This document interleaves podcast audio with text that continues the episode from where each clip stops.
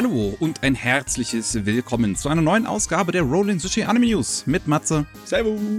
Und mir, Miki. Hallo. Und wir gehen direkt rein in die Angelegenheiten, reden über Deutschland. Diesmal nicht so viel passiert. Wir haben zwei kleine News. Zum einen aus dem Hause Crunchyroll. Ähm, da gibt's nämlich ordentlich Nachschub. Die Attack on Titan Filme 1 bis 3, das sind, glaube ich, ein Recap von der ersten Serie nur. Wenn mich jetzt nicht alles Ja, täuscht. ja, ja, müssen Recap sein. Dann, äh, ja, also die gibt's jetzt auf einmal mit, mit, mit deutscher Synchronisation und Original mit Untertiteln. Fairy Tail gibt's jetzt Episode 1 bis 51 nur mit deutscher Synchronisation auf Crunchyroll. Nur und was man ja jetzt auch mal erwähnen kann, Hitman Reborn ist fertig. Alle Folgen gibt's jetzt auf Crunchyroll, alle 203 Folgen. Ha. ja, klar, ich meine, einige Leute haben die Zeit. dazu. Ich nicht. Ich nicht, nee. Nicht für 200 Folgen. Also, ich weiß nicht, ich hätte mal gern Lust, mal so in ein paar Episoden von Fairy Tail wieder reinzugucken. Ich der Anfang von Fairy Tail, ich mag ihn. Und die Musik ist einfach klasse. Ne? Wenn einfach bei deinem Schon die, die Musik stimmt, dann kannst du schon einiges reisen. Ne? Ja, die Musik äh, von Fairy Tail ist auf jeden Fall super, aber ich glaube, ich habe damals noch so 10 Episoden aufgehört. ich weiß gar nicht, wie viel ich geguckt habe. Ich glaube so 50, 60 oder so. Rum. Es kann sein, dass ich dann so, was jetzt da auf Crunchyroll hochkommt, die Menge, dass ich die geguckt habe, bevor ich dann irgendwie aufgehört habe. Ja. Gut. Äh, aber was wir auch noch haben, ähm, für Fans von Jojo, Jojo. vielleicht eine Freude. Jojo, Jojo. I want Jojo.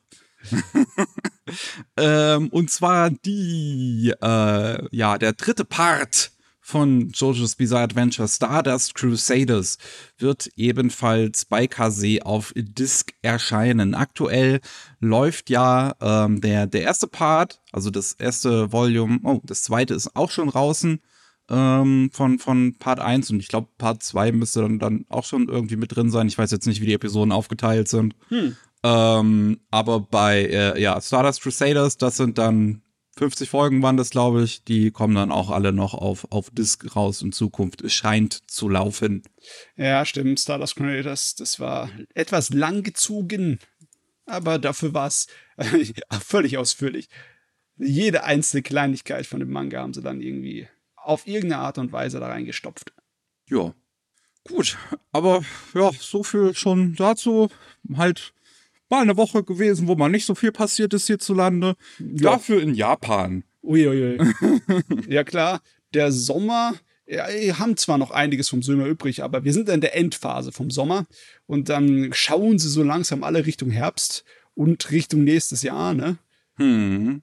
Jetzt, äh, wir haben natürlich wieder ein paar neue Anime-Ankündigungen und anderes, mehr oder weniger. Angefangen mit einem Titel, äh, mit einem Anime namens Kura Yuba, nee, Kura Yukaba.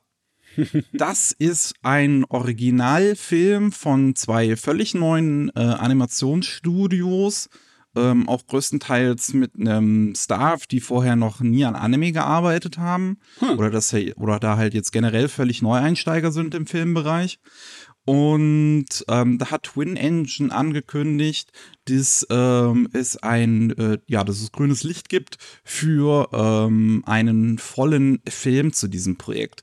Das Ganze wurde, äh, also es ist im Prinzip so, es gab mal ein Crowdfunding Ende 2018 angefangen ähm, für einen Pilotenfilm, der äh, ja den, das, das Projekt halt verkaufen sollte an Investoren. Ähm, ur ursprüngliches Ziel für, für, für dieses Crowdfunding ähm, war halt ne, einen 30-sekündigen Trailer zu machen, aber sie haben halt äh, so viel eingenommen, dass sie, also sie haben äh, 6 Millionen 900 äh, Yen eingenommen, ähm, womit sie dann einen einminütigen Trailer im Prinzip finanzieren konnten, mit dem sie halt dann rumgehen konnten und den zeigen. Twin Engine hat anscheinend gesagt ja. Dann haben sie ähm, im April 2020 eine eigene Crowdfunding-Kampagne gemacht. Also Twin Engine hat die dann eröffnet, ähm, wo sie 20 Millionen Yen angezielt ange äh, haben für einen 40 Minuten langen Film, aber bis äh, August 2020 nur circa 8,8 Millionen Yen zusammengesammelt haben, was auch schon eine gute Menge ist. Ja. Ähm, also zumindest das Ziel nicht erreicht, aber jetzt gab es im Nachhinein dann trotzdem ein Jahr später das grüne Licht wie, für, wie gesagt, einen vollen Feature-Length-Film. Ähm, was das jetzt letzten Endes heißt, ist natürlich dann die Sache. Kann, kann können auch 60 Minuten sein. Hm. Ähm, aber ja, trotzdem eine schöne Sache. Den, den, den Pilotfilm, den gibt es auf YouTube, kann man den sich angucken. Und der verspricht ähm, einen ziemlich interessanten Artstyle auf jeden Fall. Ich kann den gar nicht so richtig beschreiben. Es erinnert mich halt an dieses Spiel. Ähm, fuck, wie ist das nochmal? 13, 13 Sentinels, was letztes Jahr rauskam. Ähm, okay. Ähm, das, das, das, hat so einen Artstyle, der so in diese Richtung geht. Und hier ähm, äh, erinnert mich diese kurze Trailer irgendwie daran.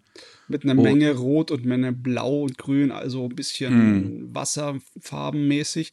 Weißt du was? Ich hätte auch gedacht, äh, auf den ersten Blick hätte es ein Studio 4 Grad Celsius Gerät sein können. Schon, ne? Ja, ja, ja. da hast du recht. Um, ähm, das Ganze spielt in einer, ja, in, in einer Untergrundstadt unter der Erde ähm, einem großen ähm, Zugnetzwerk und äh, anscheinend eine Menge Kriminalität, sehr Steampunk auch angehaucht.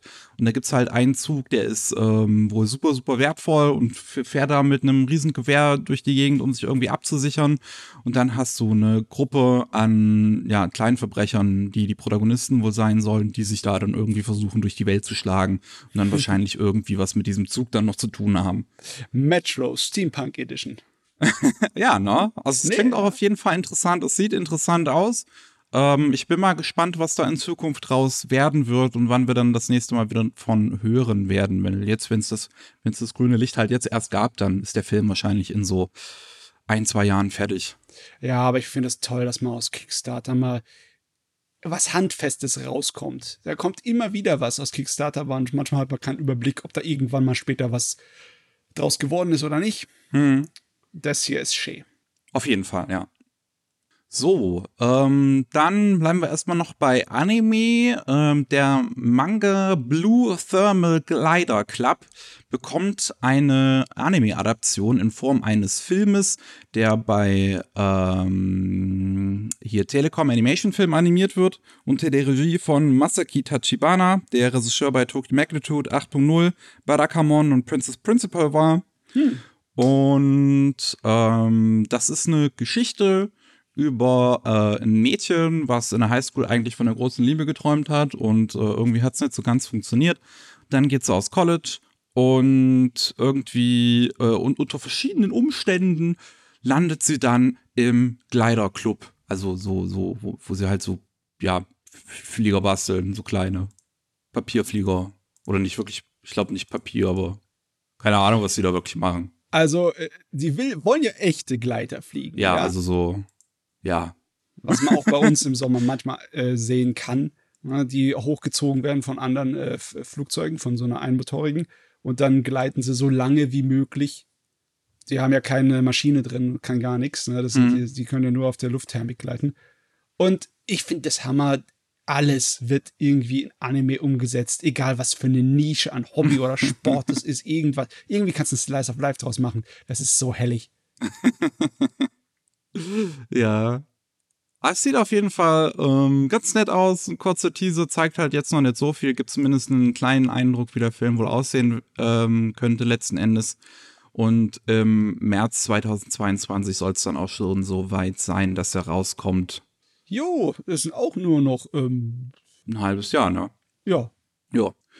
Dann haben wir noch, und das ist, da dachte ich mir einfach nur, als ich das gelesen habe, what? und what? zwar, ähm, es gibt so ähm, Fitness-Boxing-Spiele auf der Nintendo Switch. Mittlerweile gibt es da zwei Teile von. Mhm. Ähm, und die äh, bekommen jetzt einen Anime. Okay, warte mal, wenn du sagst Fitnessboxing, dann ist das, soll ich mir das vorstellen wie auf der Wii oder so? Ist es was zum Mitmachen, um selber sich zu bewegen oder was ist ja, das? Ja, also ich habe es jetzt selber noch nie gespielt, aber ich denke, das ist halt in sowas, ja, wie, wie damals halt auf der Wii, so das Wii Sports oder äh, sowas wie jetzt halt aktuell das Ringfit, ein bisschen hm. in die Richtung. Ähm, nur, dass du halt deine Joy-Cons hast und die wahrscheinlich irgendwie so tust, als würdest du damit boxen.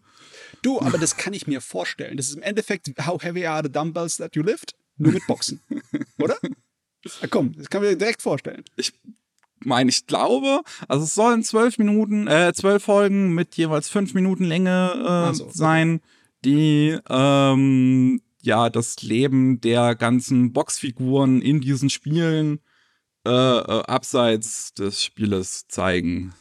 Ja, okay. Nee, Beginnt ich mein, bereits am 1. Oktober. Wenn ihr da sowas draus gemacht hättet wie How Heavy Are the Dumbbells, dann wäre ich wahrscheinlich drauf abgeflogen. Aber das ist wahrscheinlich dann nicht so unbedingt mein Fall. Ja, es wird auch in, intern anscheinend beim Entwickler ge äh, gemacht, der Anime. Um, und äh, die haben vorher auch schon ähm, eine Anime-Reihe gemacht, die, wie ist die nochmal auf Englisch? Please Take My Brother Away. Mittlerweile vier Staffeln. okay. ähm, und war eigentlich ganz witzig, hatte ich auch mal kurz reingeguckt in diese Serie. Ah, ähm, ja. Da haben sie ja Erfahrung. Ja, das ja.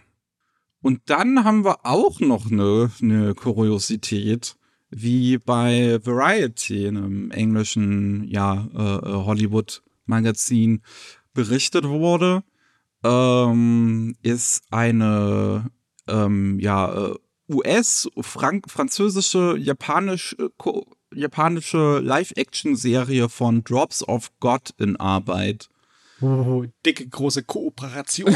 ja. Produktion. Äh, also, also Drops of God ist ein Manga. Ich glaube, der ist jetzt ein bisschen ist älter. Ja, 2004 bis 2014 lief der.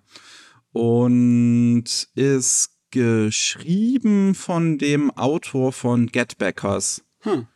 Und ähm, da geht es halt irgendwie um eine junge Frau, die ähm, die größte Weinkollektion und, und, und tollste Weinkollektion der Welt äh, von ihrem Vater vererbt bekommen hat. Und ähm, um, um diese aber überhaupt in Anspruch zu bekommen, muss sie irgendwie gegen einen japanischen Mann antreten, der anscheinend, der sowas wie ein Sohn für ihren Vater gewesen sein soll. Obwohl es nicht halt, also so nicht auf Blutlinie war. Ähm, in, in, inwiefern die jetzt gegeneinander antreten, weiß ich nicht. Und, und, und was sie da machen, aber. Soviel ich weiß, ist das ein Weinverköstigungsanime. Also so im Endeffekt ein Gourmet-Manga, nur mit Wein.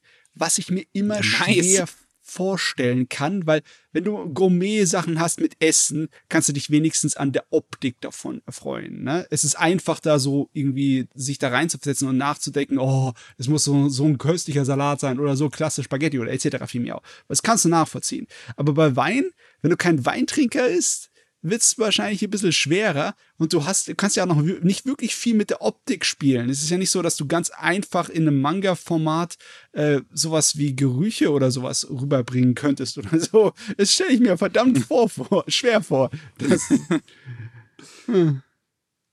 Ja, ähm also ich, ich, ich finde aber, dass hier zumindest so diese, diese äh, ähm, internationale Zusammenarbeit halt auch äh, äh, Sinn ergibt, so wie sie sich das aufteilen. So, du hast halt irgendwie eine Geschichte, die anscheinend in Frankreich spielt, ähm, mit einer französischen Hauptfigur, die dann halt von einer französischen Schauspielerin hier gespielt wird. Mhm. Und der Antagonist wird dann von einem Japaner gespielt, ähm, wie er ja halt auch im, im Manga ja nun mal ein Japaner ist.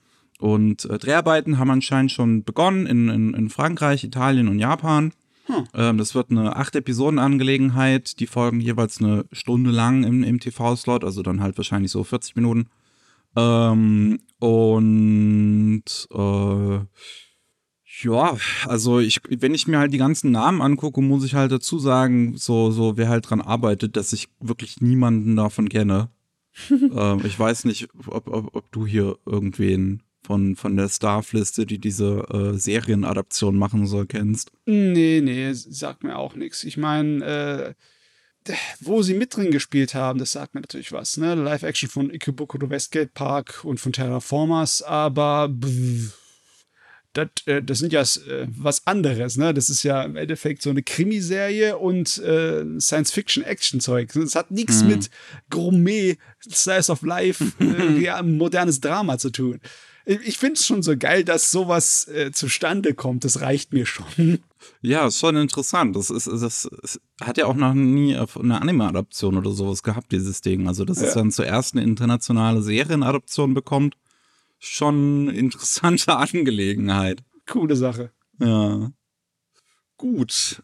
Ähm, dann haben wir halt noch einige neue Infos zu bereits angekündigten Projekten. Unter anderem, ähm, wir, wir, wir haben uns ja schon mal drüber lustig gemacht, über Million Tech, ähm, diese, diese Reality-Show von Shonen Jump. Und die ist jetzt zu Ende gegangen und der Gewinner wurde gekürt. Und zwar Naoki Fujita hat gewonnen mit seinem Manga namens Beat and Motion. Als Preis, wie damals angekündigt, hat er zum einen ähm, ne, als, als äh, eine Anime-Adaption soll kommen in Zukunft von seinem Werk.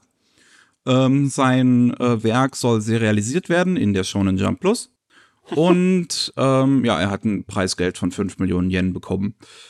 Ja, ähm, wirklich faszinierend. Sehr faszinierend. Echt. Also, jetzt, ist die, jetzt ist die Frage, ob das drüber hinausgeht. Wir kennen das ja von einer ganzen Menge äh, Musiktalent-Shows, ne? Wie wenig dann man halt die Jahre darauf von einigen Leuten hört, wenn man überhaupt was von hört. Äh, ich würde nicht unbedingt automatisch sagen, dass es dann hier auch so eine Eintagsfliege ist, aber erstmal vorsichtig sein. Erstmal gucken, was da kommt. Ja, also man, man kann sich ähm, das, das Gewinnerwerk ähm, online angucken auf der Seite von Million Tech. Und ich kann leider kein Japanisch, deswegen ich habe mir nur so die Bilder ein bisschen angeguckt und die sind halt auch alle sehr skizzenhaft. Ähm, also es ist, was ich halt irgendwie sehen konnte, es gibt einen Jungen und der spielt Gitarre. Und er guckt häufig nicht so, nicht so fröhlich.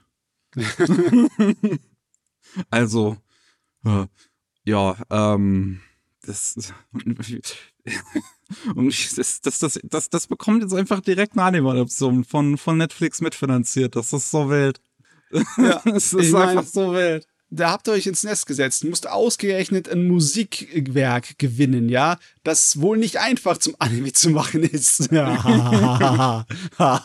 Schadenfreude ist schön.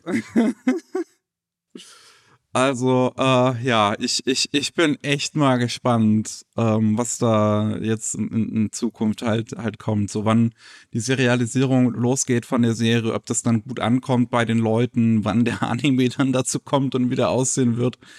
Das, äh, das wird jetzt spannend. Jo. Gut, dann haben wir auch noch den ersten Trailer zu Worlds End Harem. Freut ihr euch alle schon? Hm, ich weiß nicht. Ich meine, ich gebe natürlich immer so ein kleines bisschen Brownie-Punkte, wenn der äh, Titel schon verrät, warum es geht. Und ja, ne? der Titel sich nicht über irgendwie, irgendwie schamt, äh, schämt dafür, dass er äh, es geht um Harem. Hier, ich sag's euch von vornherein.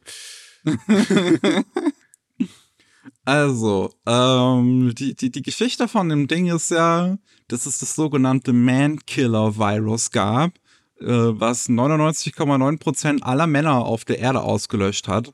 Und es gab einen jungen Mann, der war im Kryoschlaf für fünf Jahre, ist, wird jetzt aufgeweckt, äh, mitten hinein in die weibliche Bevölkerung, die jetzt alle äh, ziemlich thirsty sind. und äh, das ist die Story. Ähm, es, es, es gibt halt jetzt, also es, es gab vorher schon so einen kleinen Teaser, jetzt gibt es halt einen ersten richtigen Trailer, der auf YouTube auch nur äh, ab, ab 18 sehbar ist, wenn man sich an, anmeldet.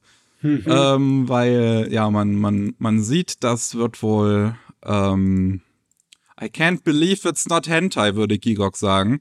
Ach du gute Güte, sowas wird es. Ich habe gedacht, das wird einfach nur eine Komödie.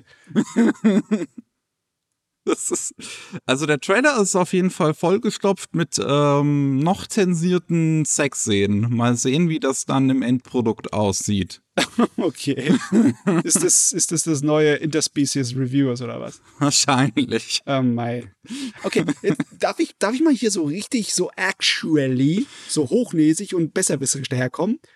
Eigentlich äh, hat die äh, menschliche Gesellschaft keine Chance damit, wenn du nur noch ein oder zwei Kerle hast, weil einfach die genetische Vielfalt nicht zustande kommt. Das ist Ja. egal. Kannst du vergessen. Äh, Auch wenn er, was weiß ich, wie viele tausend Mädels äh, hier schwängert und Nachwuchs kriegt. Der Nachwuchs ist sich genetisch so ähnlich, das wird trotzdem die menschliche Rasse an den Abgrund, an die Auslöschung bringen. Ihr habt keine Chance, es ist vorbei. Die Welt ist vorbei. Klar, das, das Einzige, was die noch tun können, ist, ist, ist Bumsen. Na, ich meine, es ist sowieso alles vorbei. Ah. Oh Mann, ich bin, also, ich kann es nach wie vor nicht glauben, dass es tatsächlich ein Anime bekommt, aber nach sowas wie Interspecies Reviewers ist, glaube ich, alles möglich. Ajo. Lieber sowas als billige Pornografie. Also ganz ehrlich. Gibt doch keine interessante mehr heutzutage. Jo, ähm, dann, wir haben ein Startdatum für die zweite Hälfte von der finalen Staffel, also jetzt das wirkliche Finale, so Final, Final Season von Attack on Titan. Januar 2022 geht's los mit der insgesamt 76. Ist Erstmal nur die 76. Ist es nicht weiter? Ist es die insgesamt nur 76. Episode? So viel Attack on Titan gab's nicht. Das ist. Ich dachte, es wäre halt schon mehr gewesen. Aber naja. Hm. Ähm, die Dansei heißt Sentencing. Und äh, ja, also könnt ihr euch drauf freuen. Ganz ehrlich, ich. äh, Das ist ein bisschen weit nach hinten geschmissen, oder meine ich das nur? Da werden die Leute doch nicht unbedingt so glücklich sein. Aber ja, ich meine, die, die Chancen darauf, dass es im äh, Herbst läuft, die sind sowieso gering gewesen, ne? Ja. Ne. Ah jo. Ajo.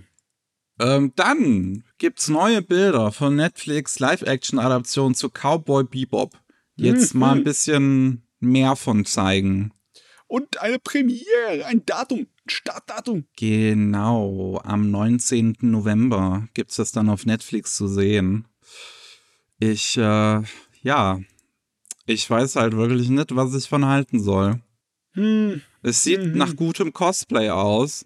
also ich, ich sag's mal so, der John Show, dem kaufe ich ab, dass er Spike Spiegel ist. Den anderen beiden, das sind neue Interpretationen der, Charaktere. Und da muss ich erstmal sehen, wie das funktioniert. Aber John Show, der sieht aus, ja, wie, Sp wie Spike Spiegel. Ja, geht. Ich, äh, ich weiß, ich weiß es, ich weiß wirklich nicht. Ich, ich, ich bin gespannt. Ich werde definitiv mal reingucken. Aber ich weiß halt echt nicht, ob es einfach diesen Charme von so jemandem wie, wie halt, ähm, Watanabe. ja, von Shinichiro Watanabe einfangen kann, der, Du, ich will sowieso, ich, ich denke da nicht dran, ne? Äh, Ich, ich habe auch viel zu lange Cowboy Bebop angebetet an meinem Altar, mein Fan-Altar. Die Serie ist für mich so unerreichbar, da will ich eigentlich, ich versuche erst gar nicht dran zu denken, dass die irgendwie dem gerecht werden. Ich möchte einfach eine schöne Alternativversion, ja. ja, das wäre halt so das Best-Case-Szenario, wenn es halt nicht schlecht ist. Ja, ja. Ich meine, zumindest macht Yoko Kano die Musik. Oh yeah. Das ist ja, das ist zumindest ein Aspekt. Und ich finde halt wirklich so die ganzen Sets und alles, das sieht ja zumindest nicht schlecht aus. Aber wenn ich mir halt zum Beispiel diese Szene da angucken aus der Kirche, ähm, die, die, das ist mal eine meiner Lieblingsszenen im Anime. ja, und- krass. Die. Ich krieg einfach nicht den gleichen Vibe, wenn ich dieses Bild sehe. Nee, nee, nicht so wirklich, aber hm, mal sehen. Warte mal, ist das überhaupt, was ist denn das jetzt genau? Ist das ein 16 zu 9 Bild? Weiß ich nicht. Nee, das ist kein, die, die Bilder sind, glaube ich, nicht 16 zu 9. Aber hier Das sind auch mehrere Bilder, die unterschiedliche Aspect Ratios Ja. haben. Das muss also nicht unbedingt äh, direkt ein Screenshot von, dem, von der Serie sein, sondern Ja, es kann kann ein auch ein- Produktionsfoto sein. Ne? Ja, kann so auch. Mal sehen, erstmal abwarten. Und dann Ja. reinbeißen. Oh Mann. Na gut, egal. Gut, was haben wir noch? Ein erstes Promo-Video zu dem Anime Slow Loop, einer Manga-Adaption.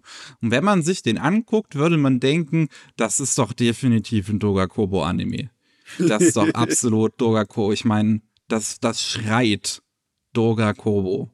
Ist es aber tatsächlich nicht. Das ist ein Slice of Life Anime übers Angeln aus dem Studio ich habe den Überblick verloren. äh, Connect. Da, Connect, das okay. ähm, Unterstudio von Silverlink. Ähm, und ja, also ich meine, Tra Trailer sieht halt, sieht halt süß aus, sieht nach einer netten Slice of Life Affäre aus. Kann man sich definitiv wahrscheinlich mal angucken. Äh, geht ums Angeln. Wie gesagt, paar, fun, paar lustige Sachen an diesem Trailer, wie ich finde, was angekündigt wurde an Staff. Wir haben unter anderem Takumi Shibata als den Technical Director der Fishing Scenes. Was? Du brauchst, brauchst einen Profi dabei. Das, das finde ich schon. Stell dir vor, du schreibst das so in deinen Lebenslauf. Das finde ich sehr lustig. ich, ich bin der Regisseur der Angelszenen. Und dann auch Kyota äh, Washikita als ähm, Animation Director der Kochszenen. Mhm. Und bei ihm muss man aber sagen, das ist jemand, der da sehr lange Erfahrung drin auch hat, der das schon bei Food Wars gemacht hat. Oh, und yeah. oh. zuletzt bei Love Life, glaube ich, bei der aktuellen Love Life-Serie. Ich glaube, ich hatte da irgendwas gesehen. Ähm, aber das ist eigentlich jemand, dessen Ursprünge in, äh, im Mecha-Bereich liegen und im, im, im, im Technical äh, äh, Animation Direction von so, ja, von, von Gundam-Sachen. Äh, und ich weiß jetzt gar nicht, was es noch alles war. Ja, aber es gibt so ein paar Leute, deren einfache Detailverliebtheit und äh, Streben nach Realismus dann so, die können dann das halt wirklich, ne? Ich, ich würde behaupten, dass Anno auch so eine Sorte von Animator war. Wenn man sich äh, Wings of Enemies anguckt und den Start der Rakete, den er animiert hat, das mhm. ist dann ja sehr viel äh, Wert auf Detail gelegt. Und ja, hey, hey, hey, ich meine, ich finde es erstens interessant, dass irgendwie alle ähm, Slice of Life Filme auf so eine Singularität zusammenführen, weißt du, dass alle sich so anfangen, alle ähnlich zu sehen. Ne? und, und andersweitig finde ich es interessant, dass er für den Fisch-Anime, um, ums Angeln, ja, ein Angel-Anime hier voll aufs Gaspedal tritt und sagt, sie holen uns die besten Leute. Nur das Feinste. ja, wenn schon, denn schon, ne? Ja. Yeah. Gut, ähm, und genau, Startdatum wird dabei auch äh, bekannt gegeben, Januar 2022. Jo. So, nicht vergessen. Nicht vergessen. So, auch ein Startdatum haben wir für die zweite Staffel von Ultraman auf Netflix. Ui. Und zwar soll das dann im Frühling 2022 endlich soweit sein, nachdem es im, nachdem die erste Staffel im April 2019 schon kam. Jetzt äh, haben sie sich Zeit gelassen. Aber die Leute waren ja auch alle beschäftigt. Das ist ja von Kenji Kamiyama und äh, Shinji Aramaki und deren ja. äh, CGI-Studio. Die zwei sowieso waren arg beschäftigt, beziehungsweise sind noch arg beschäftigt, die volle gar nicht aufhören zu arbeiten. Ist, äh, das stimmt. Also äh, zweite Staffel äh, äh, Ghost in the Shell kommt dann noch irgendwann. Also das neue Ghost in the Shell. Ja, ja. Äh, ähm, und äh, ja, jetzt demnächst kommt ja ähm, hier, wie hieß das andere Science-Fiction-Ding nochmal? Oh Gott, die haben so viel äh, Eisen im Feuer. Ich weiß Blade Runner. gar nicht. Blade, Blade Runner, Runner genau. genau. Die Blade Runner-Serie. also ja, ähm, da kommt dann Ultraman, geht dann eigentlich mal weiter. Ich bin mal gespannt. Ich habe ja die erste Staffel nicht so schlecht gefunden. Ich fand die ja ganz ja. okay. Ich kann mich gar nicht mehr erinnern, ob du gesagt hast, dass die irgendwie äh, völlig abgeschlossen ist oder irgendwie eine Fortsetzung braucht. Nee, weiß hatte ich. sehr offen geendet, das weiß ich noch. Oh. Okay, ja, dann ist ja gut, ne? Ja. Dann ist ja fein hier. Dann haben wir auch noch eine Januar 2022 Premiere für She Professed Herself Pupil of the Wise Man. Ähm, das ist eine Light Novel Adaption, wie man am Titel vielleicht merkt, mitproduziert von Funimation. Das heißt, den wird es dann, dann wahrscheinlich bei äh, Wakanim zu sehen geben. Und äh, ja, da, da gab es jetzt halt auch einen ersten Trailer, den ich mir gar nicht angucken kann, weil der äh, im, im, im Rest der Welt äh, außer Japan gesperrt ist. Vielen Dank dafür. Da dämlich. Leute, ihr wisst doch mittlerweile Bescheid, dass ihr besser kommt, wenn ihr es global macht. Ja, wisst ihr, wie viele globale Zuschauer das Medium Anime dazu bekommen hat seit Anfang der Pandemie? Meine Schnuten. Ich, ich weiß auch nicht, warum das einige Produzenten immer noch machen. Vor allem, wenn halt dann schon sowas wie Funimation mitproduziert. Das ist doch, das, die, die, das zielt doch dann schon ab auf die internationale Fangemeinde im Prinzip. Es wird bestimmt dann auch irgendwann freigeschaltet. Nur jetzt gleich am Anfang wahrscheinlich noch nicht. Naja, ja. ist auf jeden Fall die Sorte von Fantasy-Abenteuer, die auf den ersten Blick aussieht wie ein Isekai. ich meine, es ist ein Isekai letzten ist Endes. Ist es ein Isekai? Ja, es geht um einen, ähm, ist es ein Typen oder eine Frau? Weiß ich jetzt gar nicht. Der oder die ein äh, Virtual Reality MMO spielt und dann eines Tages, äh, ah, he, when he, okay, also ist ein Typ, schläft ein und wird dann in die Welt des Spieles transportiert, in seinen Avatar. Und sein Avatar ist äh, ein süßes kleines Mädchen. Und ah, er darf sich jetzt nicht anmerken lassen, dass er eigentlich ein richtiger äh, Spieler ist. Ja. Was, er, muss, er musste tun, als wäre ein NPC, damit er nicht auffällt, oder was? Klingt in der Beschreibung so, ich weiß es nicht. Naja, es ist ein Isekai, ich werde es gucken.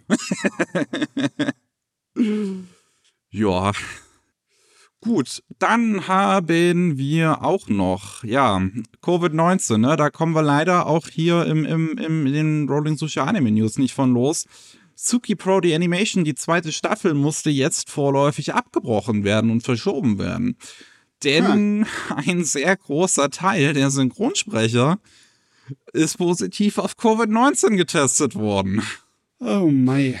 Und äh, deswegen kann man die Aufnahmen nicht weitermachen. Und die nächste Episode, die dann hätte kommen sollen, ähm, es wird dann im, im auf den, wurde auf den Dezember verschoben. Also geht es erst in ein paar Monaten weiter mit der Serie. So viele Nachrichten von der Sorte hatten wir auch nicht. Wir hatten immer Verschiebungen, weil einfach du konntest nicht produzieren, weil die Auflagen waren zu streng und wir, wir, wir die Leute gar nicht erst zusammen, weil es zu gefährlich ist. Und jetzt sind sie halt, wir sind am Produzieren gewesen und bumm, kam die nächste Welle und dann sind wir hier sozusagen lahmgelegt worden. Ja, ne? Ja. Und das ist leider nicht das einzige Mal, dass wir heute über so einen Fall sprechen. Was auch verschoben wurde wegen Covid-19 ist The Deer King. Der ja, sollte. ja, sorry. Was wolltest du gerade sagen? Nee, lass du mal zuerst. Was sollst du sagen? das macht mich ärgerlich, ja. ja. Auf den habe ich mich gefreut. Ich auch.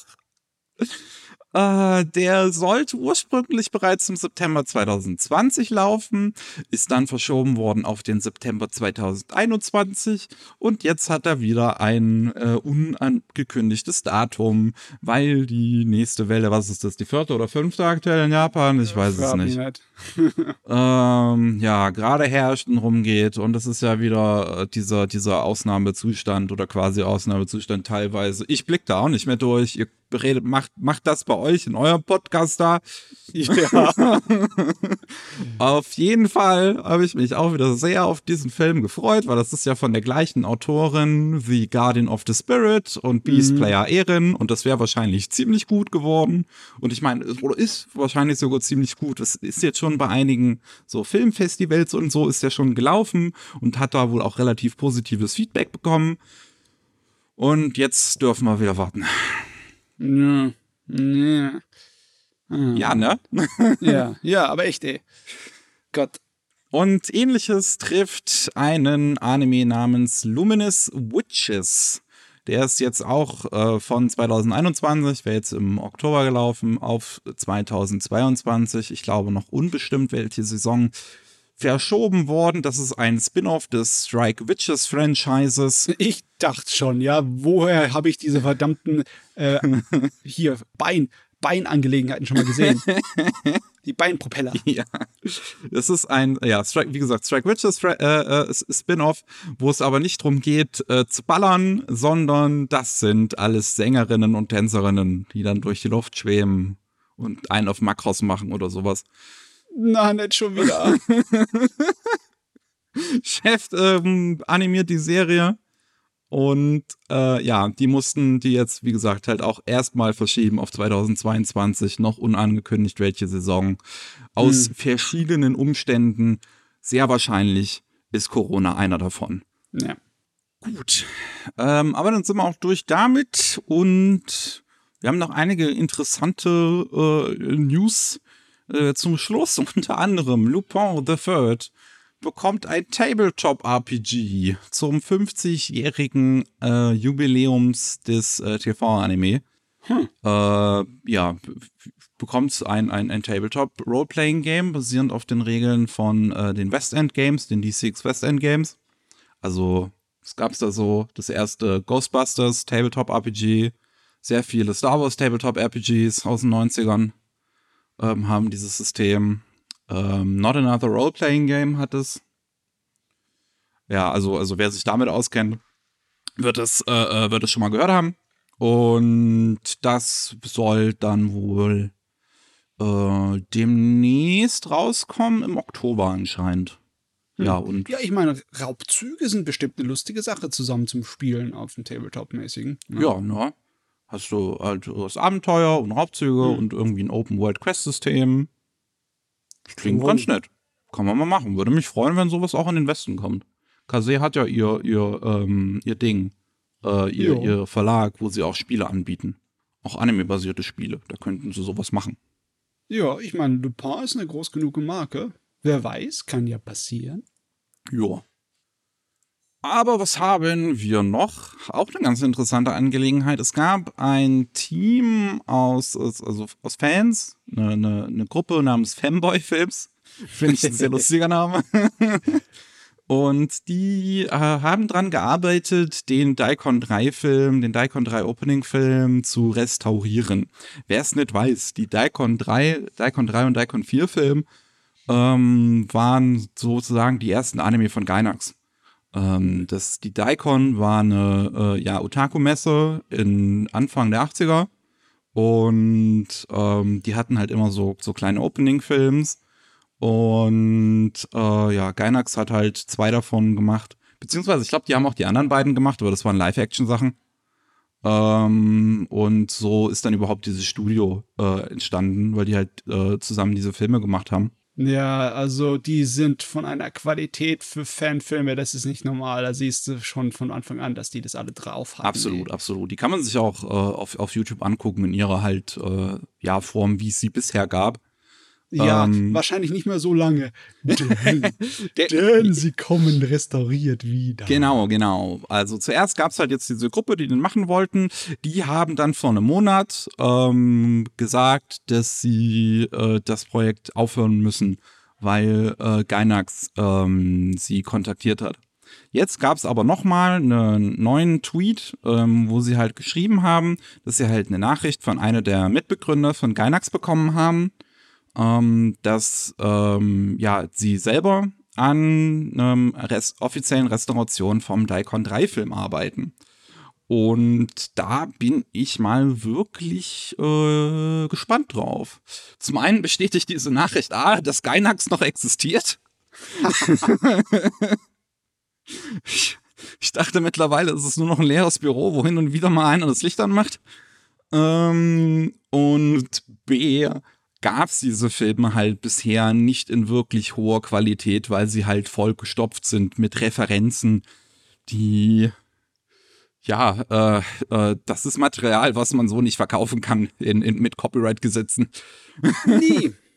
Da ist das, die schöne Raumschiff Enterprise und der Darth Vader und sonst was. Ja, Captain America, was weiß ich, was da drin vorkam. Ähm, und also wie gesagt, das sind halt wirklich tolle kleine äh, Filme, die ja aktuell man sich noch auf YouTube angucken kann, wo halt die Mitbegründer von Gainax drin, dran gearbeitet haben und viele äh, krasse äh, Animationstalente, die sich bis heute gehalten haben in der Szene.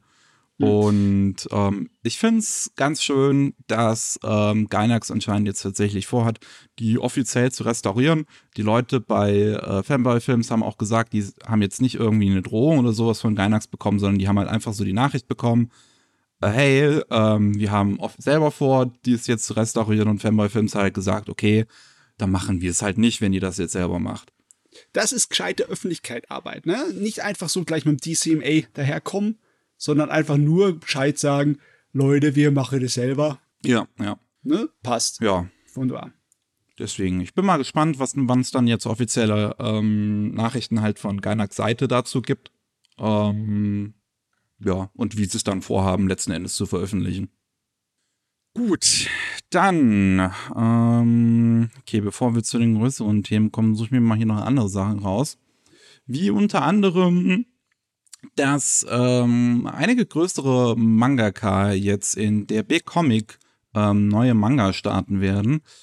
Äh, so Go Nagai, der von Devilman, mhm. Ghetto Robo, Cutie Honey, Mazinga Z und was weiß ich, was noch bekannt ist. Ähm, der hat mit seinem äh, Produ Produktionsstudio ähm, letztens, also irgendwann in, im, im, am Mai äh, diesen Jahres, ein neues Kapitel zu äh, Osamu Tezukas Barbara veröffentlicht. Mhm. Und ähm, jetzt hat Nagai wohl vor, mit seinem Studio ab dem 25. Oktober im Prinzip das Ding richtig fortzusetzen. Nagai macht eine Fortsetzung, macht ein Remake von einem Tezuka-Manga. ja, das ne? ist schon, ja, coole Sache. Auf jeden Fall. Ähm, und äh, ja, was haben wir noch? Dann haben wir noch ähm, Hironori Hara, der ähm, macht einen Manga namens Dump, die hier, der auf der Gesch äh, äh, Geschichte von Dump Matsumoto basiert, eine echte Wrestlerin im japanischen Wrestling, die hm. in äh, ihren Wrestling-Matches so halt oft die, die Rolle des Bösewichtes spielt und yep, yep. Ähm, jetzt gemeinsam mit ihm an, äh, mit, mit, mit Hara an einem Manga über, über ihre Figur sozusagen arbeiten wird. also, das ist cool, weil es gibt so viele Geschichten aus dem Medium des Wrestlings, ne? Schon, ne? Das ist äh, eigentlich ziemlich eine feine Sache. Das könnte man was rausreißen. Ich meine, der Autor ist am ehesten bekannt durch Densha Odoko oder Trainman, ne? Das war äh, ein, ein, größeres Ding. Der hat auch eine Realverfilmung von Takashi Miike bekommen als Regisseur, hm, ne? Okay. Aber äh, ganz anders, als man erwartet. Ne? Takashi Miike kann ja alles und das ist eher so ein rührseliges äh, Melodrama. Und das ist auch eher ein ruhiger Film. Hm. Okay. Ich weiß gar nicht, anime-mäßig gab es dazu was? Ich war, bin, bin, ich, bin mir nicht ich sicher. Ich habe jetzt nichts gefunden, dass irgendwas seiner Werke in Anime bekommen hätte. Nee, nee, das äh, war aber der Real-Filmfassung äh, war ziemlich beliebt. Kann ich mich noch erinnern. Okay. Ja, und dann haben wir noch äh, Takashi Nagasaki, der auch am 25. Oktober einen neuen Manga startet namens Aida no Shonen, The Boy in the Middle. Und ähm, er ist bekannt als äh, ja, äh, Editor äh, und auch allgemein Kollaborateur mit ähm, hier, äh, dem, dem, dem Naoki Urasawa. Hat er zusammen yeah. an Pluto gearbeitet, an Monster, an Master Keaton und äh, hat auch das Skript geschrieben für die äh, Live-Action-Adaption von 20th Century Boys. Ähm, also definitiv jemand mit Erfahrung, der schon mit Meistern auch selber zu, zu, zusammengearbeitet hat. Und ähm, ja, jetzt eine Horrorgeschichte anscheinend schreibt, wo es um einen Jungen geht, der mit seinen Freunden einen Wald erkundet und dann passieren gruselige Dinge. So wirklich, Hallo? was da jetzt passiert, wurde anscheinend noch nicht bekannt gegeben. Meine Güte, das sind ja nicht die einzigen. Da sind noch vier, fünf andere Mangaka, die zur selben Zeit einen neuen Manga anfangen. Ja. Das, das Magazin kommt daher und mehr als die Hälfte von diesem ist alles neu. das ist Schon interessant auf jeden Fall, ja. Also ich, ich, ich kenne jetzt halt dieses Big Comic Magazin nicht, deswegen weiß ich jetzt nicht. Also, also die, die, die scheint es ja normalerweise immer noch schon länger zu geben.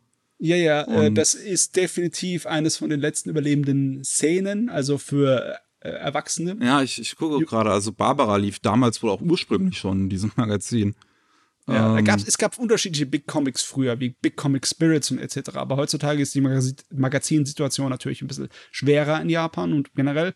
Aber ja, die leben noch. Ja, und ähm, haben wohl vor, äh, nochmal so ordentlich reinzukicken, sozusagen die Offensive starten. ja. Gut.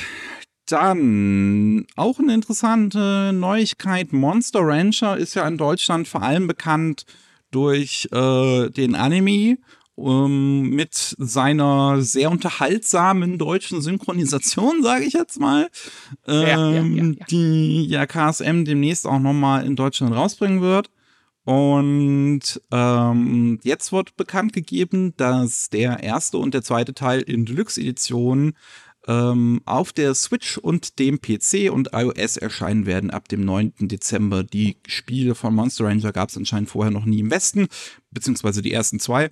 Und das wird jetzt das erste Mal sein, dass Koei Tecmo die nach, äh, ja, in den Westen bringt, auch nach Deutschland.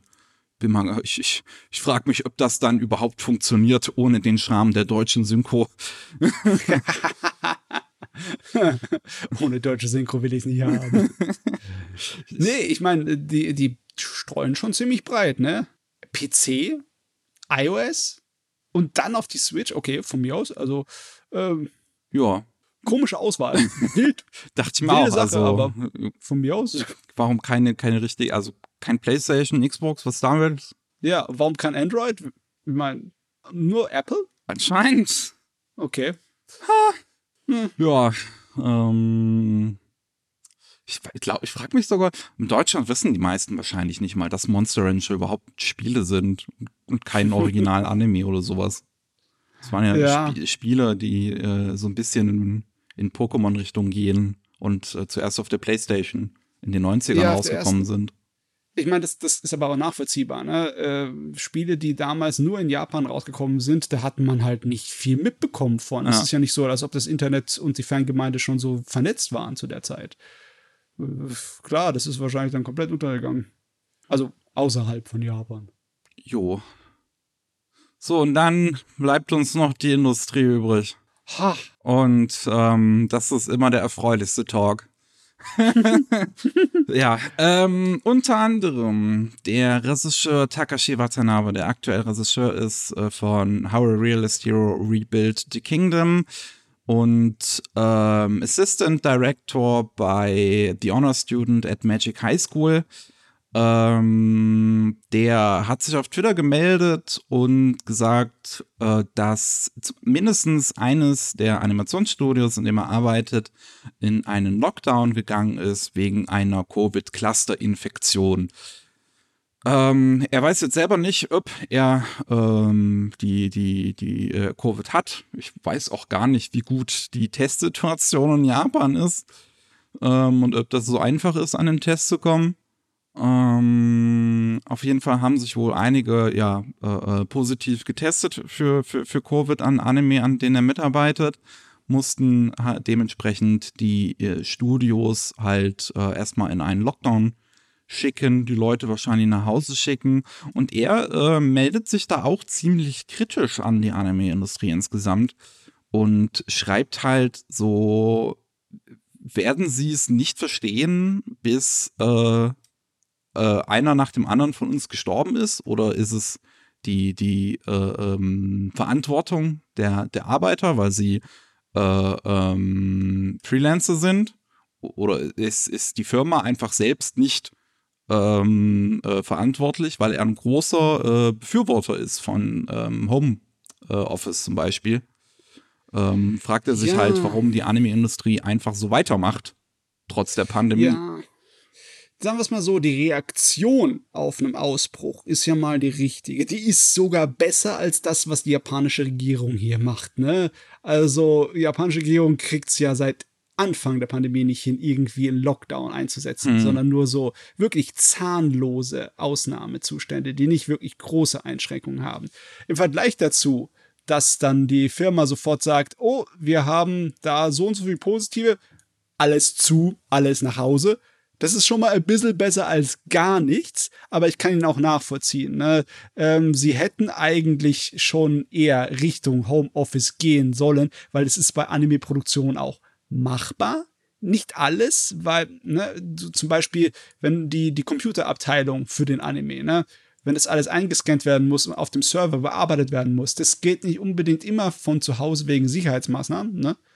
Aber eine Menge davon kann man zu Hause machen. Die ganzen Definitiv, Zeichner ja. könnten von zu Hause arbeiten. Also klar ist es nicht so einfach, dann sich mit dem Regisseur und dem Vorgesetzten irgendwie so abzusprechen, was in welche Richtung du machen musst und was repariert werden muss oder was irgendwie geändert werden muss. Aber es wäre alles machbar. Nur in Japan sind sie halt, äh, haben am Anfang gesagt, oh ja, Homeoffice, voll toll, das machen wir. Und dann haben sie es alle klammheimlich wieder vergessen und äh, die Leute in die Büros geschickt. Und ja, da kann ich nachvollziehen, warum er stinkig ist. Besonders jetzt, wenn es dann hier so eine Clusterinfektion gibt. Ja, ähm, ein weiterer Animator, der auch an der Serie arbeitet, also Horror Realist Hero Rebuild the Kingdom, hat ähm, auch davon gesprochen, dass äh, das Studio in, in Lockdown gegangen ist und dass er das auch bereits von fünf weiteren äh, äh, Firmen gehört hat, wo ähnliches passiert ist. Es läuft äh, richtig gut drüben in Japan. Die wissen richtig gut, wie sie mit Corvel umzugehen haben, wie man sieht. Naja, ich meine, ja, das ist jetzt das erste Mal, dass in Japan wirklich das äh, brennt unter den Füßen von den Leuten, weil so schlimm war die Zahlen noch nicht in Japan. Und ja, äh, wenn jetzt wirklich noch weitere Wochen lang die Regierung einfach nur so da, mhm. sich dahin schleift und nichts wirklich macht, dann sehe ich auch nichts irgendwie Besserungen da. Es ja. kann höchstens aus Eigeninitiative bekommen. Und ich weiß was, ich vertraue, also ich traue den Firmen eher zu, dass sie Eigeninitiative sagen, äh, wir machen jetzt für zwei bis drei Wochen nichts, ihr bleibt alle zu Hause, wir machen unsere eigenen Lockdown, unsere hm. industrieweiten. Äh, die Chancen stehen höher, als dass es die Regierung macht. Ja, weil, ja. Also. Weil die kapieren auch, wenn sie es einfach so, äh, so entlang schleifen, dann äh, beißt es dir in den Hintern.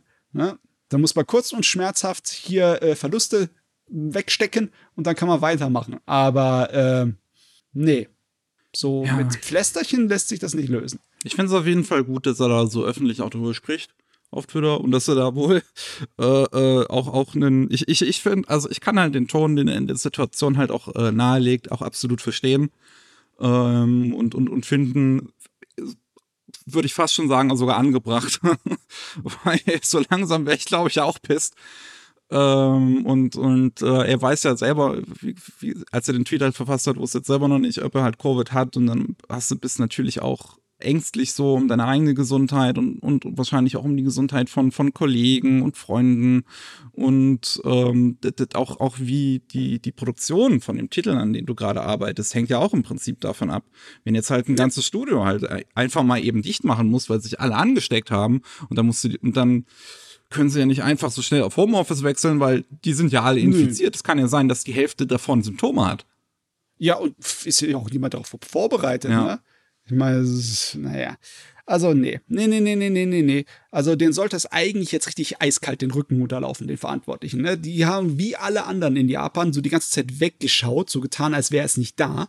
Aber jetzt könnt ihr nicht wegschauen, ja. Wenn ihr das nicht irgendwie anpackt, die Situation, dann brecht euch hier euer Geschäft zusammen. Ja. ja.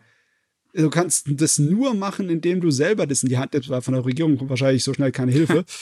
du musst halt dann Tests machen für all dein Personal, wenn du sie ins Büro zusammenholst. Ne? Hm. Und du musst das hier regeln mit Homeoffice und etc. Ja, ja. Oh Mann. Äh, äh, was, was, was haben wir noch? Auf jeden Fall, ähm, das ähm, auch eine Sache, die wahrscheinlich sehr wahrscheinlich mit Covid zu tun haben wird, ist, dass 2020 das erste Jahr war nach einem zehn Jahre langen Streak, bei der die Anime-Industrie immer größer geworden ist, dass sie einmal geschrumpft ist. Und ein bisschen ja, im Vergleich zu 2019. 1,8 Prozent kleiner, äh, 1,8 Prozent weniger Einnahmen als im Vorjahr, als in 2019, was ja schon ein Rekordjahr war, weil wie gesagt, das hat sich davor immer ein, ein Jahr um das nächste überboten. Und mhm. jetzt ist es 22, 2020 halt mal nicht so gewesen. Ist es jetzt nicht so schlimm, würde ich sagen, insgesamt. Dafür, dass eine Pandemie war, ist es sogar fast schon ziemlich gut eigentlich. Ja, aber man, man sieht jetzt erstmal, ne, man hat es äh, nicht wirklich erkennen können, was das ausgerichtet hat, die ganzen Verschiebungen und sonstige Probleme 2020 mit Anime-Produktionen. Aber wenn man dann später auf die Zahlen guckt, dann sieht man, ne, dass der Aufwärtstrend geknippt wurde. Ich meine, äh, 2007, 2008, wo die letzte große Weltwirtschaftskrise war mit dem Bankenscheiß, ne? Da gab's einen richtigen Einknick von der Anime-Industrie, aber einen dicken. Hm. Und da haben sie sich halt dann Anfang der 2010er wieder erholt und seitdem sind wir gemütlich am Wachsen. Seitdem geht's der Anime-Branche besser, immer ein Stückchen besser. Und auch in den letzten fünf Jahren kann man sagen, dass man von sich erholt hat von der, äh, von dem Knick 2008. Und jetzt äh, das erste Mal, dass halt der Aufwärtsschwung so ne, eine Delle bekommt. Ja. Äh. Ich finde ein paar Zahlen, die hier noch drinstehen, ganz interessant. Äh, unter anderem ist ähm, ja die, die, der Umsatz in Sachen Outsourcing also was für Outsourcing ausgegeben wurde, so ähm, wieder gestiegen um 20 Millionen Yen mehr als das Jahr davor, jetzt bei 1,695 Milliarden Yen, ähm, was ähm, eine, eine, ne gute Anzahl, eine gute Prozentzahl an, an allgemeiner Arbeit auch angeht, was Anime ähm, angeht und was jetzt schon seit vier Jahren am Steigen ist. Also die Outsourcing-Arbeit wird immer wichtiger in Sachen Anime. Viel weniger wird anscheinend in den Studios selbst gemacht. Es gibt ja viele mhm. kleine Studios, die es dann halt in, für, für sowas gegründet werden. Ähm, ja. Für Outsourcing. Und das sieht man jetzt hier auch ähm, in, in, in den Anzahlen Studios, die in dieser Umfrage gefragt wurden. Also wir haben 102 Firmen, die in den 2010ern gegründet wurden. 88 in den 2000ern, 41 in den 90ern, 28 in den 80ern, 30 in den 70ern, 7 in den 60ern und 2 mhm. von den 50ern. Äh, also der größte Teil ne, aus äh, ähm, nach 2000 und äh, die, die, die älteren Studios gibt es jetzt halt nur noch wenige, die sich bis heute gehalten haben, wie Toy. Und bei diesen ganzen 102 Studios, die dann hier in den 2010ern genannt werden, schätze ich mal, sind 90 Prozent Outsourcing-Studios. Ja. Würde ich jetzt vermuten, zumindest. Aber ja, ich meine, ich habe auch andere Zahlen so grob im Kopf bei mir hinten drin, ne? Äh, wir sind jetzt bei insgesamt, seitdem die Anime angefangen haben in den 60ern, so bei äh, über etwas über 4500 Anime-Serien, ne? das muss ich dir mal geben, ne? Also, wie viel? Hm. Ne? Wie an Animes rausgeballert haben. Also ja, eigentlich geht's der nicht schlecht, der Industrie. Nur diese, dieser Trend hin, dass immer mehr äh, Freiberufler die Outsource-Arbeit machen, das ist nicht unbedingt so schön. Das macht das System nicht besser. Das hilft nicht unbedingt den ganzen, ja, den Wurm, der da drin hängt in dem Apfel. Das macht es nicht besser, nicht alleine. Ja. Bin ich nicht begeistert von. Ja, ähm, also da, ich, ich bin halt gespannt, wie es letzten Endes weitergeht, weil, weil so ein Trend, der sich halt dann, ähm, ich sag mal, sehen lässt, ist halt, dass es, du diese großen Firmen, Produktionshäuser hast, die dann halt ein Anime nach dem anderen rausbauen, rausballern, sowas wie Mappa, beziehungsweise dann halt sowas wie Twin Engine, was dahinter steht und ihre eigenen Studios gründet und äh, halt ein großes Konglomerat ist. Und dann hast du ja. halt die ganzen Freiberufler nur noch. Du hast entweder die mhm. ganzen, die, die ganz großen Leute und die Freiberufler, die dann für sie arbeiten. Und äh, die, die Anzahl an so, so, so mittleren Studios, die so für sich, für sich selber machen, sowas wie Gainax ursprünglich ja auch mal war. Ähm, ja, mit Festangestellten. ja, oder sowas wie Kyoto Animation ja auch heute noch ist. Die wird wahrscheinlich mit der Zahl immer kleiner werden. Äh, mit der Zeit immer kleiner ja. werden, so.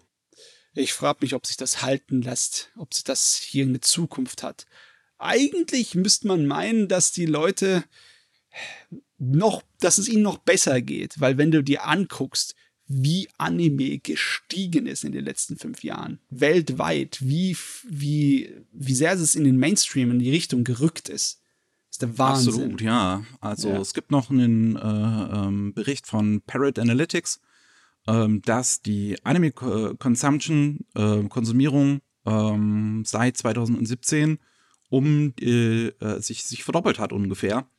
Und eine, eine Behauptung, die in diesem Bericht gemacht wird, der ich nicht ganz zustimmen kann, ist dabei, dass ähm, der ähm, Anime-Output gar nicht mit dem Global Demand, also mit dem internationalen Verlangen nach Anime hinterherkommen würde.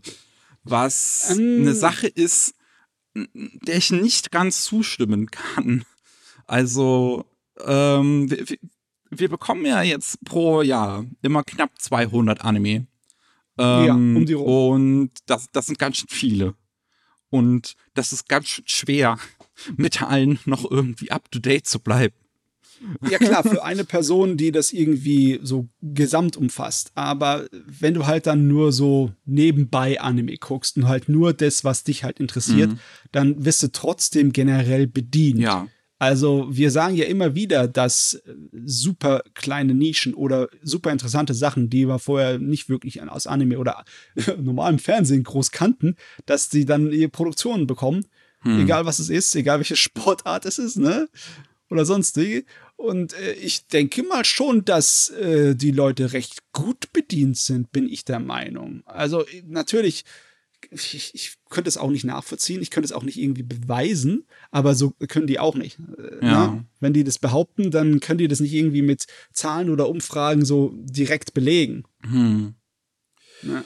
Ähm, Sony hat darauf auch ähm, angekündigt, dass sie auch vorhaben, die Zahl an Anime zu vergrößern, die sie produzieren. Was, Mhm, wie willst du das noch machen? Wo willst du die Animatoren noch herzaubern? Wer soll das tun? Wer hat die Zeit?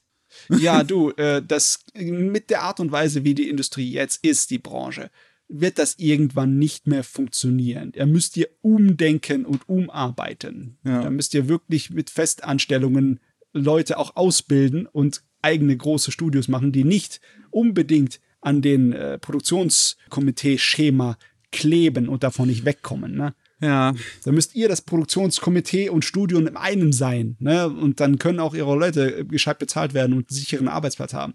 Dann sieht es anders aus, ne? Aber so wie es jetzt ist, äh, irgendwann ist der. Also ich, ich wahrscheinlich ist er schon erreicht. der, der Deckel ist schon voll hier. ich finde es interessant, nur dass in diesen Daten anscheinend Hulu der größte äh, äh, oder beliebteste äh, ähm, Streaming-Service in den USA ist und nicht Netflix.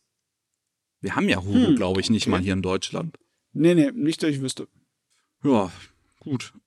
Einen letzten kleinen Bericht haben wir auch noch, und zwar die Verkäufe von DVD und Blu-rays in Japan sind um 57,5 Prozent in der ersten Hälfte 2021 gestiegen. So ein Bericht von der Japan Video Software Association, was sich vor allem auf äh, zwei Übeltäter festlegen lässt.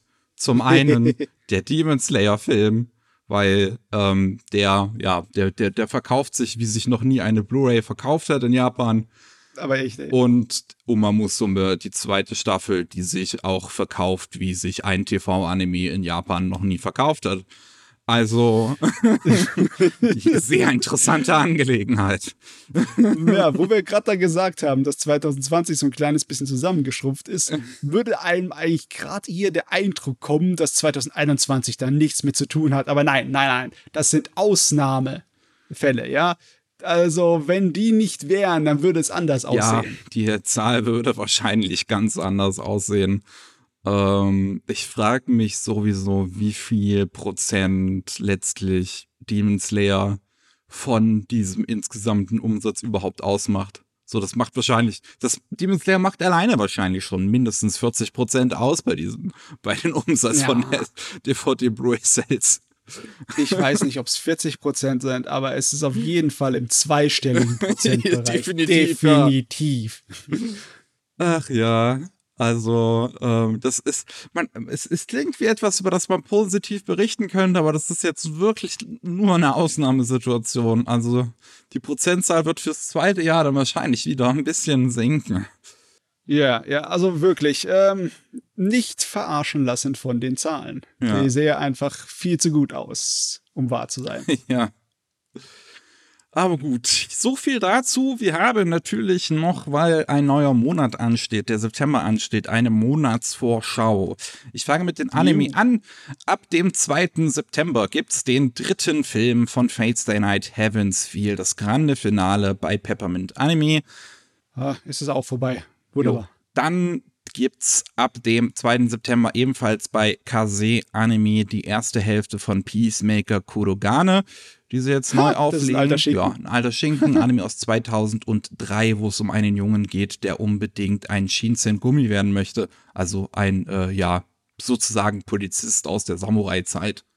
Jo. Um, dann ebenfalls ab dem 2. September geht Zombieland Saga los auf Deutsch. Eine Serie über Mädchen, die zu Zombies werden und Zombies und diese Zombies jetzt zu Idols werden. Ja, klar. Wie man das halt so macht. Ab dem 10. September gibt's dann Decadence bei Animoon Publishing. Eine Serie, die, wer das Spiel Crosscode kennt, kann so ein bisschen das Setting damit vergleichen. Es geht letzten Endes um unsere Erdenwelt, die umgebastelt wurde zu der Welt eines MMORPGs, was jetzt Roboter spielen, die äh, fleißig über der Erde fliegen und denen das alle mit Scheißdreck juckt, was da unten passiert. den wollte ich noch nachholen, bin noch nicht dazu gekommen. Ist äh, auf jeden Fall, also ich mag den, ich finde ihn super. So, mhm. ebenfalls am 10. September geht Welcome to the NHK bei Anime und Publishing los. Auch ein älterer Anime aus dem Jahre 2006 über einen sogenannten Need, einen Typ, der sich nicht mehr traut, sein Haus zu verlassen und jetzt äh, ja mit einer Begegnung eines Mädchens so ein bisschen wieder äh, lernt, rauszugehen, aber auch dem Mädchen gleichzeitig helfen muss und nicht nur sich selbst. Ja. Äh, ist auch, also ist einer meiner absoluten Lieblingsanime, die ist dementsprechend eine große Empfehlung dafür. Ähm, ab dem 16. September geht auch los Doreiko The Animation. Das ist eine Serie, wo äh, ja Menschen sich irgendwie gegenseitig versklaven. Äh, und das ist Fetischgedöns und keine Ahnung. Das ist ein Battle Royale mit ein bisschen Fetisch, ja. oder? Ja. Leute, die versuchen, sich gegenseitig zu versklaven. Ebenfalls am 16. September haben wir Hensuki. Are you willing to fall in love with a pervert as long as she's a cutie? Der Titel, also auf, auf der Box steht nur Hensuki. Hätten sie versucht, den ganzen Titel draufzupacken, hättest du das Bild nicht mehr gesehen. Und es geht um einen Typen, der eine äh, Liebesbekündigung bekommt und an dem angehängt ist eine Unterhose. Und er versucht jetzt anhand dieser Unterhose herauszufinden, welches Mädchen in seiner Klasse das gewesen sein könnte. Ist halt eine Cinderella-Geschichte. Muss halt bei jedem Mädchen mal probieren, ob sie passt. ja. Ebenfalls am 16. September, ich glaube, das hatten wir beim letzten Mal schon drin, aber ist dann verschoben worden. Ich bin mir jetzt aber nicht mehr sicher. Ist mhm. Interviews mit Monstermädchen, wo es um einen Lehrer geht, der mit ja Monstern aller Art und in dem Fall halt alles Mädchen äh, ja philosophiert. Ja, die ist toll geschrieben. Die ist herzallerliebst, die Serie, und die ist clever gemacht. Ah, das ist halt alles innen drin. drin ne? Also im Endeffekt ist es ein Coming of Age, ne? so bildungsromanmäßige Jugendgeschichte, aber sie ist einfach so toll und spannend geschrieben, das würde ich jedem ans Herz legen. Und ebenfalls am 16. September haben wir Le Porn the Third, Daisuke Jenkins Grabstein. Das ist der erste Film, der, ähm, wie heißt er nochmal? Der, der Regisseur von Red Genau, also der, äh, das ist Bäh. Angefangen hat's mit ähm, The Woman Called Fujikomine, was eine Serie war. Und dann gab es halt noch eine Fortsetzungstrilogiereihe äh, dazu von dem Regisseur von Redline, dessen Name mir gerade aus irgendwelchen Gründen einfach nicht einfallen will. Mir auch nicht. Sehr gut. Passt aber schon. Takashi Koike, bitteschön. Ah, ja, stimmt, stimmt, stimmt. So, ähm, auch am 16. September geht Val X Love bei Kase Anime los. Das ist einer dieser typischen Edgy-Titel, wo ähm, der Protagonist mit anderen Mädchen äh, äh, seine sexuelle Energie äh, nutzen muss, um Aliens zu bekämpfen. Ich, warum das ist das mittlerweile ein Klischee? Äh, ich meine, okay, von mir aus, aber ja, ach doch, das war wirklich so einer. Ja. Ich habe gedacht, das wäre irgendwie eine diese Serie, die mit, mit, mit Valkyren zu tun hätte, aber das ist was anderes, ne? Gibt's wahrscheinlich auch, ja. ja. Äh, dann am 16. September noch zuletzt Love Stage bei Peppermint Anime, ein Boys Love Titel im Idol äh, Business. Oh, okay. Ja. Auch ein bisschen, also nicht älter, aber zumindest nicht alle, nicht der neueste. Das schon. Und die letzte Anime-Ankündigung für den September. Am 24. kommt Aya und die Hexe bei Leonine Anime auf Disc raus. Der bisher cool. letzte ähm, Studio Ghibli-Film von Goro. Hm. Komisch. An einigen äh, Orten wird das als TV-Special gelistet, aber das ist doch ein Kinofilm. Ähm, nee, der lief am 31. Dezember auf NHK. Oh, es ist tatsächlich ja. ein TV-Special. Lustig, lustig. Der wird fürs Fernsehen gemacht, ja. Hm. Gut, dann Manga. Tatsächlich mal gar nicht allzu viele für den September. Am 1. geht's direkt los mit einem ernsteren ähm, Titel. My Broken Mariko. Ähm, es geht um ja, äh, also eine Frau namens Mariko, die Selbstmord begangen hat und ähm, ihre Freundin Shino möchte äh, jetzt im Prinzip zumindest dafür sorgen, dass, ähm, wenn sie schon kein schönes Leben hatte, dass sie zumindest ein, äh, eine ja, äh, äh, gute Be Beerdigung bekommt. Ja. Das hatten wir schon mal irgendwann besprochen, nicht wahr? Als die Lizenz angekündigt wurde, wahrscheinlich, ja. Ja. Ähm, dann am 2. September haben wir The Holy Grail of Eris. Ähm, da geht es um ja eine, eine Adelsfamilie in einer Fantasy-Welt und einer Frau, die von ihrem Mann betrogen wird. Und ähm, dann kommt irgendwie der Geist einer berüchtigten Verbrecherin wieder, die angeblich zahlreiche äh, Leben auf ihrem Gewissen hat, aber wohl auch aus falschen Gründen gehängt wurde und jetzt soll die Protagonistin, die noch lebende, die betrogen wurde, ähm, ja, die, die, äh, wie sagt man, äh, äh, alles richtig stellen sozusagen und aufklären, wer für den falschen Mord an dieser Verbrecherin verantwortlich ist. Okay. Ja, von mir aus. Am 7. September, das ist, äh, kommt eine ziemlich alte Angelegenheit nach Deutschland. Die ersten zwei Bände von Kitaro im japanischen Gegege no Kitaro ähm, Aha, kommen geil. bei Reprodukt raus. Und ja, ich finde ich find den Preis klasse. 6,90 Euro. Nice. es ist verdammt nochmal äh, Shigeru Mizuki, eigentlich sollte man 6,66 Euro draus machen. Ja. Es ist Kitaro, ja. ja. Mhm. Also Kitaro ist ein Klassiker, wer es nicht kennt. Es geht um einen Jungen, der ein Geisterwesen ist und ähm, sozusagen zwischen Menschen und Yokai verhandelt und böse Dämonen besiegt. Was ein Klassiker. Ja. Finde ich, find ich ganz interessant, dass sie das nochmal äh, rauskramen hier in Deutschland. Ich finde das super toll. So viele schonen Action-Anime und Manga verdienen einfach ihre Existenz, Kitaro, ne? Sowas wie Yu Yu Hakusho oder Bleach hätte es nicht gegeben oder das, hm. ne? Oder, oh Mann, wie viele andere auch. Ich glaube, Demon Slayer wird auch nicht so, obwohl, Demon Slayer ist nun wieder ein anderes Ring, weil Oni ist eine andere Angelegenheit, aber die ganze, das Pandemonium aus Geistern und Monstern, die wir jetzt absolut kennen in Anime und Manga, ja, der hatte einfach dafür gesorgt, dass die schon mal in Comicform beliebt wurden. Hm. Mit Kitaro. Jo, dann haben wir am 8. September Hatsuharu, Wirbelwind der Gefühle bei Tokyo Pop.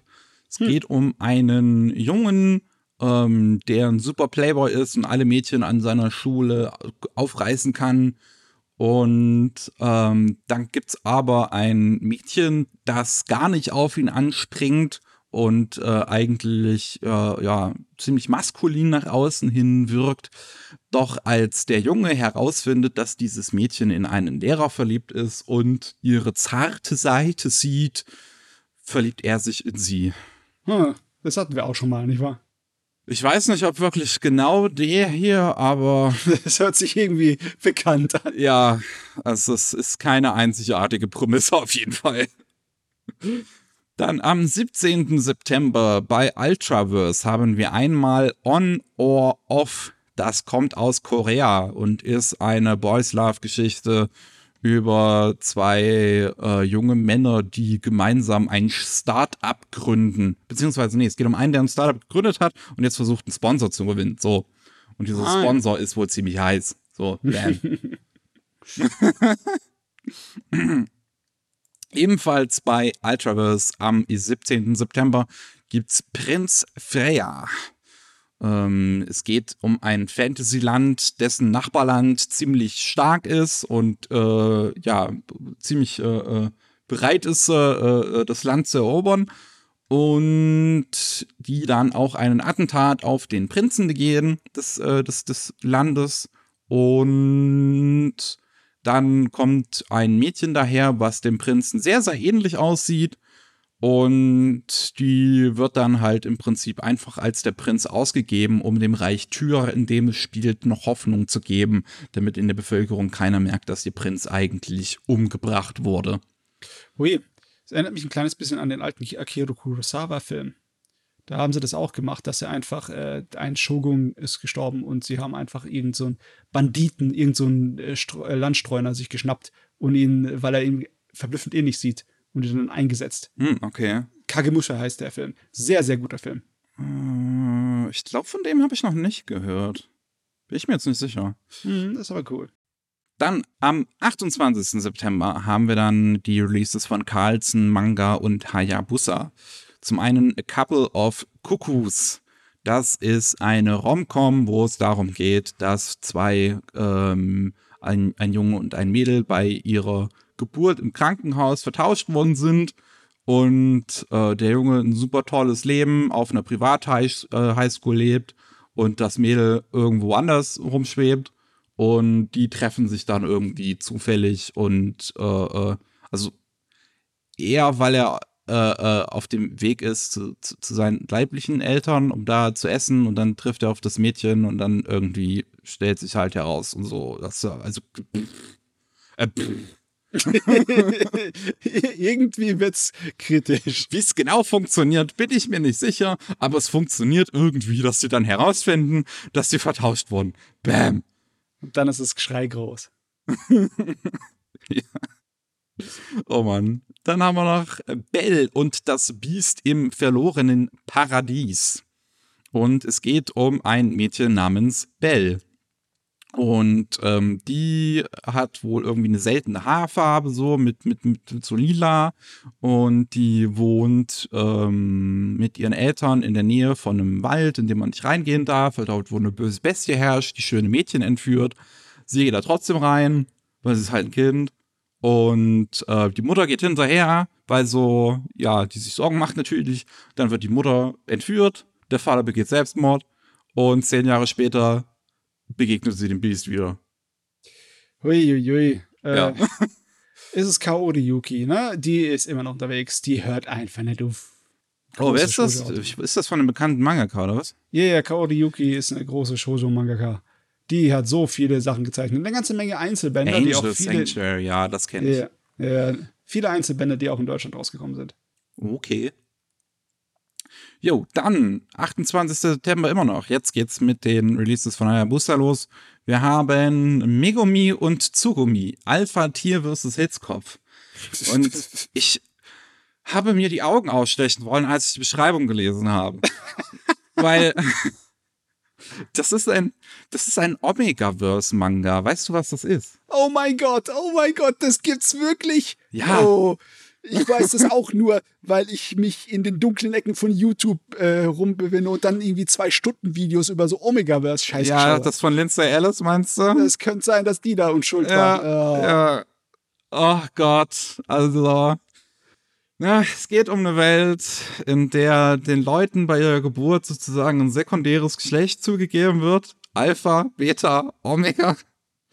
Und, und du hast einen Typen, der ist äh, ein, ein Omega und der hasst alle Alphas, weil die Omegas werden irgendwie von den Alphas gehasst, weil die Omegas irgendwie so die niedrigste Schicht sind sozusagen in der Gesellschaft.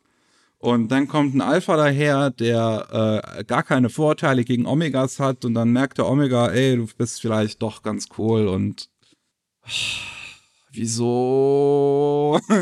In seiner Originalinkarnation ist das auch alles immer mit Werwölfen gewesen, oder? Und Vampiren ich weiß nicht, ob unbedingt immer mit Werwölfen, aber die spielen da definitiv bei vielen Omega-Verse-Sachen eine Rolle. Ich sehe keine Anzeichen von Werwölfen. Das ist langweilig. Ich äh, bin da noch froh drum. Das ist. Oh, oh ich fühle mich schmutzig. Wir haben dann noch The Gender of Mona Lisa. Und das ist zumindest etwas interessanter, als ich die Beschreibung gelesen habe. Und zwar, es geht ähm, um eine ja, Person namens Sinase, die in einer Welt lebt, wo alle Menschen ohne Geschlecht geboren werden. Und mit der Veränderung des äh, zwölften Lebensjahres können die sich dann entscheiden, ob sie ein Leben als Mann oder als Frau führen möchten. Mhm. Hinase ist jetzt schon mittlerweile 18 und hat immer noch keine Entscheidung getroffen. Und eigentlich stört Hinase das auch nicht. Finde ich eine ganz interessante Angelegenheit, so ein Blick auf, auf, auf Gender aus einer mhm. auch etwas kritischeren Perspektive, mal zu sehen kann, ja, hm, who ja. cares? Die Idee kenne ich, die ist schon ab und zu mal äh, verarbeitet worden. Ich kann mich an so einen alten Science-Fiction-Film erinnern namens They Were Eleven. Science-Fiction-Anime. Da hat es auch einen Charakter gegeben, der äh, mm, sozusagen ja. von so einer außerirdischen Rasse war, die dasselbe hatte. Ne? Die sich dann erstmal irgendwie später entscheiden sollte, muss zur Pubertät, was mm. sie sein möchte. Ja, das ist ein, ein typisches Science-Fiction-Klischee eigentlich. Ja, ne? ja eigentlich ja. schon. Ne? Ja, ähm, und dann zu guter Letzt, als aller allerletztes haben wir am 28. September von Hayabusa Two Sides of the Same Coin. Auch ein Yaoi-Werk, wo es um einen Archäologiestudenten geht, der einen Boxer kennenlernt und die beiden beginnen eine Affäre. Beide leben ein ziemliches, äh, äh, ja, beschissenes Leben und sind irgendwie von Kindheitstraumata geplagt, geplagt und haben nicht viel Geld in der Tasche. Und ähm, jetzt entwickeln sie eine super tiefe Liebe. Bis sich dann herausstellt, und auf allen Seiten, die ich nachgeguckt habe, auf allen Deutschen steht halt so als letzter Satz, es kommt eine Nachricht hervor, die diese schöne Liebe irgendwie zerstören zu bedroht und niemand hat geschrieben, was es ist. Ich habe die Recherche gemacht. Oh mein Gott, Spoiler. ich, ich muss einfach, also ich finde sowas, das, das, das, muss da zumindest so dabei stehen, sowas der generelle Hook, Hook ist so ja, irgendwie. Ja. Und ähm, die Sache ist, dass ähm, einer von beiden ist der Ex vom Vater des anderen. Okay, äh, ich habe ich hab jetzt gedacht, da kommt irgendwas mit Inzestzeugs, ne? sind irgendwie verwandt oder so, aber das, das ist anderes, ja. Naja. Ich meine, das ist auch weird. Ja, aber da, da könnt ihr überleben. Jetzt macht man nicht hier, jammert man nicht so rum. Okay. Damit haben wir es für heute. Ähm, wird eine längere Folge gewesen, aber wir hatten ja auch die Monatsvorschau und ähm, einiges an Talk über, über die äh, äh Anime-Szene. Wir schwätzen zu viel. Anime-Industrie. und jo, ähm, ich würde sagen, an der Stelle dass es das gewesen ist. Falls ihr mehr von Matze und mir hören wollt, dann könnt ihr bei Anime Slam reinhören. Falls ihr mehr von Matze hören wollt und vor allem euch Japan interessiert, dann könnt ihr jeden Mittwoch beim Rolling Sushi Podcast reinhören, wo es dann halt um Japan geht und alles drum und dran. Und vor allem Corona. ich, ich darf es leider schneiden. Ich weiß, was, über was sie reden. Ähm, ja, ich würde sagen, wir hören uns beim nächsten Mal. Tschüss. Ciao.